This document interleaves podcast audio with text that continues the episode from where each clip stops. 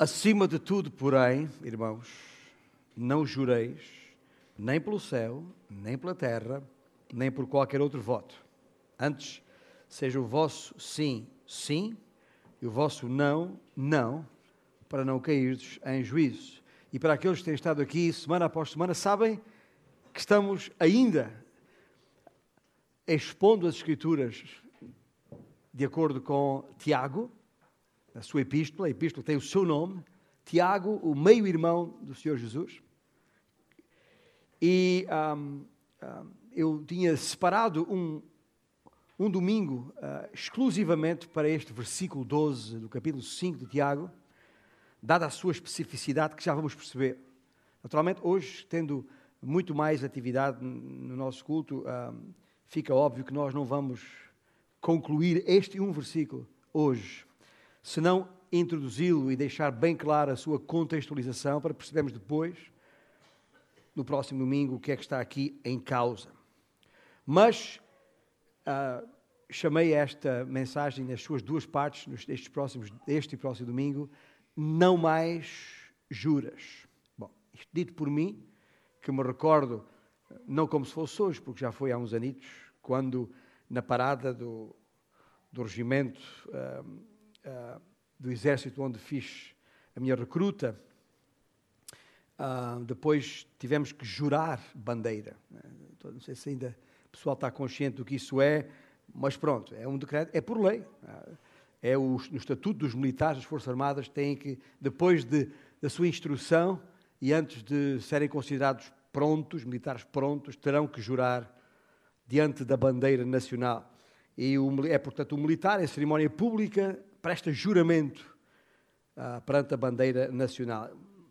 Nem me recordo exatamente as palavras, mas era algo do género, juro, e depois eram os mil e muitos homens naquela parada a dizer ao mesmo tempo, juro como português e como militar, guardar e fazer guardar a Constituição e as leis da República, servir as Forças Armadas e cumprir os deveres militares. Juro defender a minha pátria e estar sempre pronto a lutar pela sua liberdade e independência, mesmo com o sacrifício da própria vida. Interessante.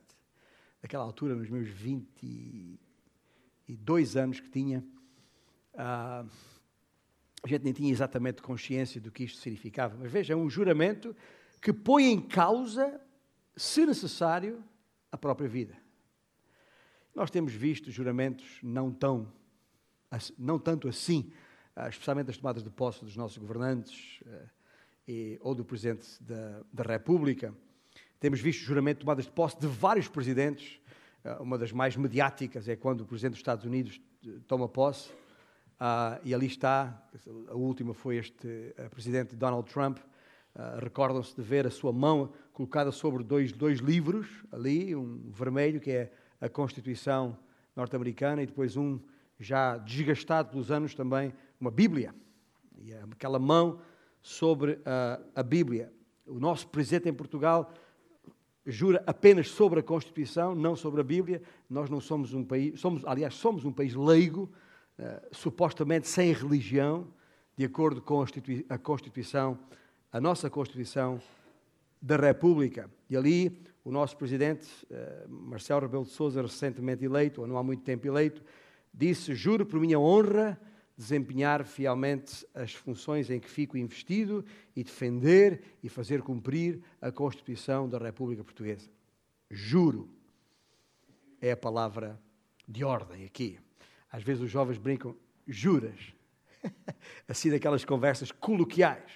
Aliás, por falar nisso, lembram-se da nossa infância com miúdos? Quantas vezes a gente jurava por dar aquela, eu juro, pela, não sei porquê, não sei por quando. O, o, o, estou a olhar aqui para, o, para o Miguel, havia até a palavra de escuteiro, não era? Eu fui escuteiro também. Lubito, porque depois, eh, quando já tinha idade para ser escuteiro, ganhei juízo e deixei aquilo. Mas, mas pronto, isto para, para dizer que há momentos de jura para tudo, ou já como adulto, quantas vezes já ouvimos a expressão juro por Deus? Já viu isto? Ah, ou, ou, ou, juro pela alminha da Nossa Senhora, ou pelas alminhas dos santos, quaisquer que sejam, e, e, e é? tanta coisa. Juro pela saúde dos meus filhos, já ouviu isso? Juro pela saúde dos meus filhos. Ou se isto, se isto não é verdade o que eu estou a dizer, que morra já aqui. Cai aqui direitinho.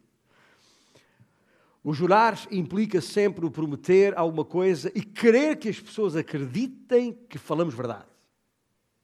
E pode, por vezes, exigir que juremos. Pois, porquê? Porque, escuta, em surdina aqui, é off, ninguém. A, a gravação não, não apanha isto. Todos, a verdade é que não é expectável que falemos verdade. A única razão para as pessoas jurarem é porque não é expectável que falemos verdade. Todos esses tipos de juras e apresentação de votos não são mais do que meros acessórios que o homem usa diante da sua desonestidade uh, básica. Inventamos esses votos, e até alguns, em alguns casos, diante de Deus, e até impomos, muitas vezes, uh, sobre nós a maldição de Deus, para o caso de mentirmos, por estarmos convencidos de que o homem é incapaz de manter a sua palavra. Por vezes são coisas tão inocentes como aquelas patéticas juras de criança, outras vezes são complexas, como jurar perante Deus, dizer a verdade e só a verdade, e nada mais do que a verdade, como nos tribunais. Um, esse tipo de votos já faziam parte da cultura dos tempos bíblicos antigos e permaneceu até aos dias de hoje. Há votos para tudo, sendo especialmente intrigantes, e não sei se tem essa curiosidade em termos de cultura geral, historicamente, de ir ver, especialmente algumas sociedades, algumas delas secretas. Por exemplo, deixe-me dizer aqui uma delas, que eu transcrevi para aqui, para não falhar, porque eu nunca fiz este juramento em lugar nenhum obviamente, mas que ao, ao, ao referi-lo, ao citá-lo, os irmãos vão logo, quem está presente na sala vai logo reconhecer do que se trata. Mas um candidato a pertencer a uma certa sociedade secreta, para pertencer terá que dizer: Eu, fulano de tal, juro e prometo de minha livre vontade e por minha honra e pela minha fé, em presença do grande arquiteto do universo e perante esta assembleia de maçons, solene e sinceramente nunca revelar qualquer dos mistérios da maçonaria que me vão ser confiados, senão a um legítimo irmão ou em loja regularmente constituída, nunca os escrever, gravar, imprimir ou empregar outros meios pelos quais possa divulgá-los, por isso é que é uma sociedade secreta. E depois diz: se violar este juramento, seja-me arrancada a língua, o pescoço cortado e o meu corpo enterrado na areia do mar, onde o fluxo e o refluxo das ondas me mergulhem em perpétuo esquecimento sendo declarado sacrilégio para com Deus e desonrado para com os homens. Amém? Este é o juramento dos maçons. Uh, em nota de, entre parênteses aqui, deixe dizer, a, a, a maçonaria é diabólica. Está bem? Posso ser preso a seguir, posso ser perseguido a seguir por estar a dizer isto publicamente e, e gravado e vai estar na, na internet mas não tenho dificuldade nenhuma nisto, porque não há nenhuma dúvida sobre isto. Mas eu estou a dizer isto apenas como um exemplo, uma ilustração, porque há vários tipos de juramentos. Há juramentos que são absolutamente ah, ah, ah, inocentes, como o de uma criança. Prometes portar-te bem? Prometo. Uma coisa, uma coisa simples assim. há votos solenes, como aqueles que são votos ditos por um, um presidente, uma, um, um, governante que uh, faz assim, assume o compromisso público para, para, para cumprir e fazer cumprir a Constituição, a sua Constituição. Há juramentos levianos, que a pessoa diz isso, mas já sabe que não. É, é só porque sai, é da boca para, para fora, é só para dar algum crédito àquilo que está a dizer. E, portanto, por levianos, na verdade, são votos mentirosos ah, é só para convencer a parte que está a ouvir que pretende ou que uh, tem a intenção de, de, cumprir. Há votos idólatras. Há votos idólatras. Uh, quem faz um voto ou uma promessa, como muitas vezes se faz numa sociedade, numa cultura católica romana como a nossa, em que vemos isso frequentemente, querem em Fátima, querem em outros santuários, querem, querem capelinhas aqui e acolá, em que as pessoas vão diante de uma imagem e prometem, fazem um voto, uh, em algum sentido, isso é idolatria. Um, e, e, e, portanto, uh, uh, o que é importante reter aqui, gente, é que votos, os votos em si mesmo, não mudam o coração.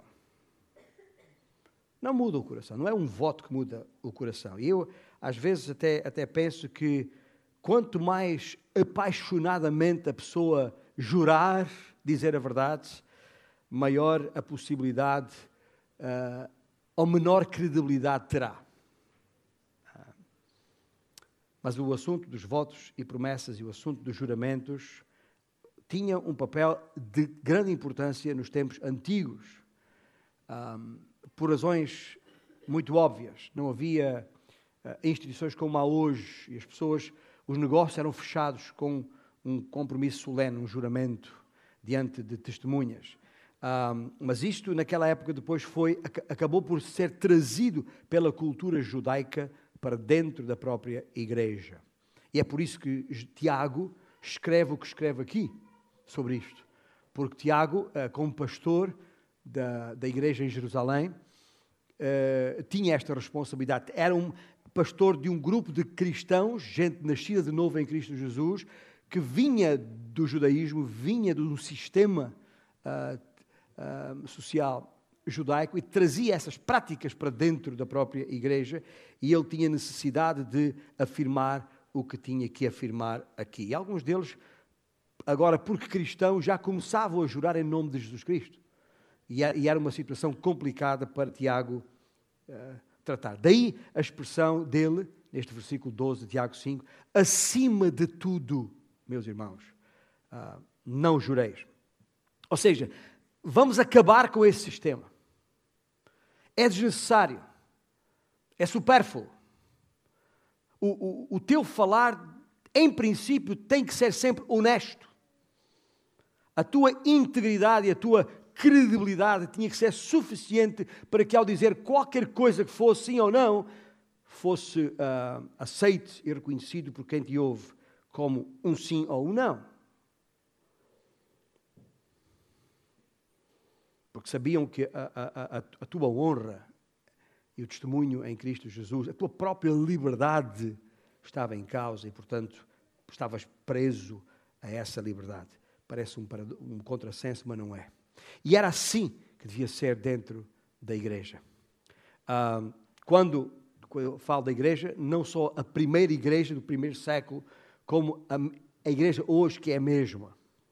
Porque não há outra igreja senão a, verdadeira, aquela que é o corpo de Cristo, de facto, através dos séculos, em qualquer lugar, que uh, seja fiel à palavra de Deus e ao Evangelho de Jesus Cristo, naturalmente. Mas estou a dizer isto porquê? Porque onde quer que a nossa, a nossa boca diga o que quer que seja, aqueles que ouvem devem imediatamente associar e estar absolutamente convencidos que aquilo que dizemos é absolutamente verdade e que a nossa palavra não vai sair daí. Agora,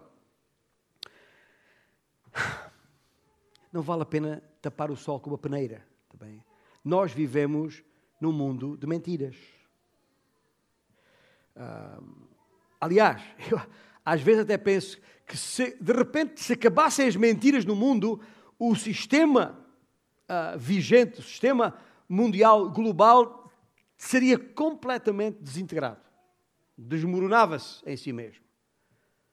As pessoas vivem da mentira e com base em mentira, dão a volta às coisas, uh, iludindo para uh, lograr aquilo que são os seus interesses, sejam eles quais forem. E, e, e um, porque o sistema mundial em que vivemos, a sociedade em que estamos inseridos, está construída sobre mentira. E por isso, e claro está, um, e não devia ser novidade, nem sequer nos devia surpreender, porque quem é o Deus deste mundo? É Satanás. Sabemos disto. E, e, e, e ele é o pai da mentira, ou não é? Não é isso que a Bíblia diz?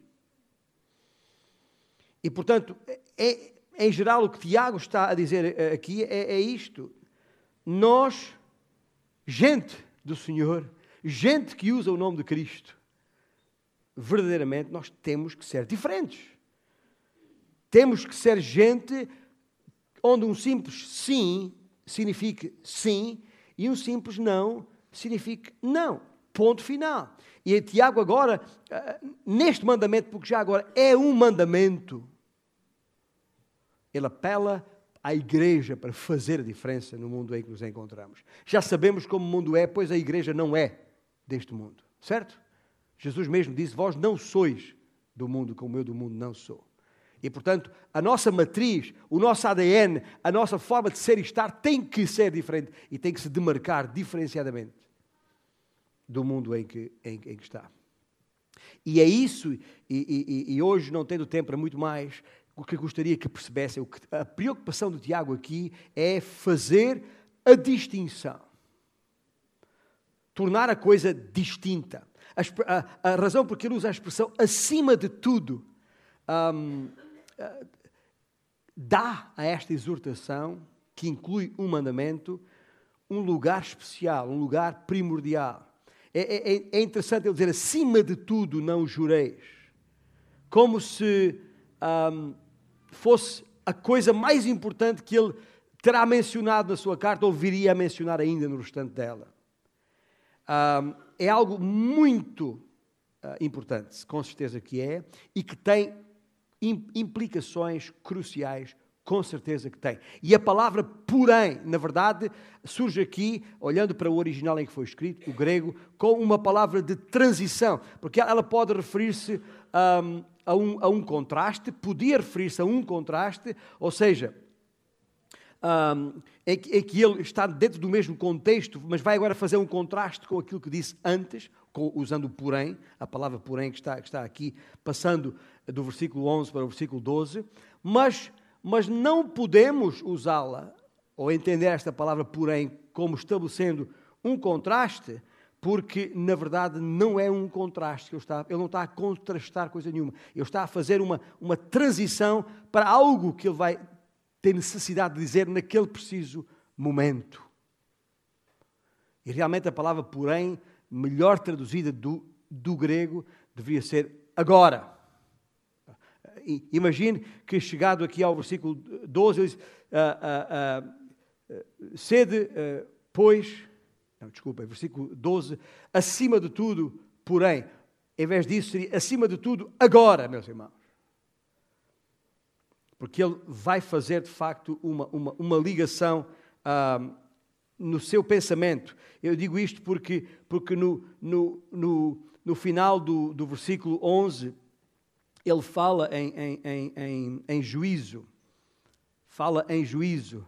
Um, aliás, no final, na, nos, nos versículos anteriores, ele fala em julgamento, como por exemplo, no versículo 9, para não ser julgados, não vos queixeis uns dos outros, para não serem julgados, eis que está à porta. E agora volta a falar no final do versículo 12, para não caíres em juízo. Até parece que está a falar da mesma coisa, mas não necessariamente. Talvez o que ele escreveu no versículo 9 seja o, a ignição, o gatilho, se quiser, para disparar o que disparou depois no, no versículo 12, mas na verdade é um novo assunto que ele está a introduzir neste um versículo. E, é por isso que os, os, os técnicos da, da, da, da, exegese bíblica acabam por pôr este versículo num parágrafo isolado. Algumas Bíblias fazem essa separação e o, o, o versículo 12 é um versículo sozinho. E por isso eu acho, minha opinião, na minha própria interpretação bíblica, de que Tiago está aqui a, a introduzir um novo tema. Aliás, Tiago está a fazer aqui, aqui, o que é comum em muitos outros autores do Novo Testamento. Quando chega à parte final, ele faz uma síntese de toda a matéria dada para trás e, e quase assim, uh, ponto por ponto, ele dispara todas as, as questões que, que estão aqui. E ao chegar aqui ao final da sua epístola, Tiago vai fazer isso, aliás, vamos ver isso até chegar ao fim, ele vai fazer isso com outros assuntos, mas, em verdade, este assunto de, do jurar aqui é um assunto específico, particular, e mais uma vez, Tiago é consonante, é perfeitamente consonante com o seu meio-irmão, Jesus, no Sermão do Monte. Jesus mesmo, aliás, foi o versículo que uh, postámos no, no, no, no, Facebook a propósito disto, mas só relembrar as palavras do próprio Jesus no capítulo 5 de Mateus, uh, versículos 33 e seguintes. Também ouvistes que foi dito aos antigos, reconhecendo que na antiguidade assim era, não jurarás falso, mas cumprirás rigorosamente para com o Senhor os teus juramentos. Eu, porém, vos digo, diz Jesus, de modo algum jureis nem pelo céu, por ser o trono de Deus, nem pela terra, por ser estrado de seus pés, nem por Jerusalém, nem pela tua cabeça, eh, porque não podes tornar um cabelo branco ou preto. Alguns juram pela, pelos os cabelos que já nem, nem têm. É? Mas seja a tua palavra sim, sim, não, não. E o que disto passar, disse Jesus, vem do maligno.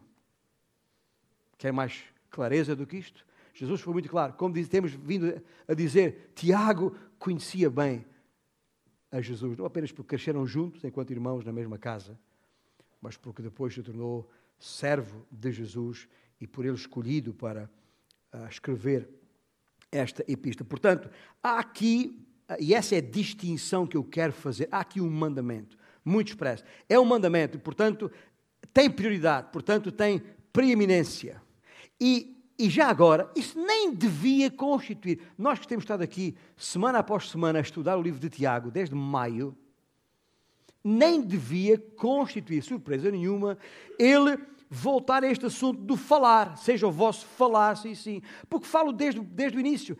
Pelo menos uma vez em cada capítulo da sua, dos cinco capítulos da sua epístola, Tiago é muito claro sobre isto. Lembra-se do que ele disse logo no capítulo 1, versículo 26? Se alguém supõe ser religioso, deixando de refriar o quê? A língua, antes enganando o próprio coração, a sua religião é vã. E aqui a palavra religião refere-se àquela liturgia eh, eh, exterior, aparente, a uma cerimónia religiosa. O que ele está a dizer é que nós podemos vir aqui à igreja todos os domingos participar em todas as cerimónias que quer que seja, e ainda assim não tivermos controle na nossa língua, no nosso falar, a nossa religião é vã. Como que diz, é conversa fiada. Não tem valor de facto. Porquê? Porque é a língua, é a língua controlada é a evidência de um coração transformado. E se a língua não, se não há controle na língua, é porque o coração não está transformado. É tão simples quanto isso. Quando chega ao versículo 2, veja no versículo, no, no, ao capítulo 2, versículo 12, ele diz: Falai de tal maneira e, e de tal maneira procedei como aqueles que vão ser julgados pela lei da palavra. Ou seja, as palavras são evidência de uma libertação espiritual em Cristo, através da maneira como falamos e da maneira como procedemos no capítulo 3, é onde ele dedica maior espaço. Eh, os primeiros 11 eh, versículos, do versículo 2 ao 11, um extenso, extenso texto sobre falar, sobre a língua, etc. Depois chega ao capítulo 4, versículo 11. Eh, Irmãos, não faleis mal uns dos outros. Aquele que fala mal do irmão ou julga o seu irmão, fala mal da lei, julga a lei, etc.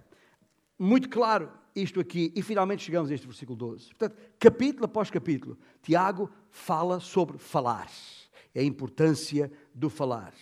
Portanto, dizia eu, não é propriamente uma novidade, porém, a novidade está quando ele diz acima de tudo. Porque para Tiago, a maneira como falamos é uma expressão do que vai dos nossos corações. É um teste à qualidade da nossa fé. Aliás, vez após vez, Tiago faz testes à qualidade da nossa fé para aferir se é uma fé viva ou se é uma fé morta. Se é mera conversa ou se realmente está ali alguma coisa. O nosso falar tem de refletir o nosso coração. E se o Espírito de Deus realmente transformou o seu coração, o que pode acontecer no momento em que Cristo nos salva, então passará a haver um falar honesto, sincero, cristalino. E essa é a essência do que ele está a tentar dizer aqui neste versículo 5. Os verdadeiros crentes reconhecem-se pelo seu falar. É um, um, ponto vital de uma realidade espiritual. É, é um ponto vital de um controlo espiritual. É um indicador do estado espiritual. Sabe qual é o principal indicador do nosso estado espiritual? De acordo com Tiago, a língua. É tão forte, é tão forte quanto isto, e não há volta a dar. Não se pode fazer tudo,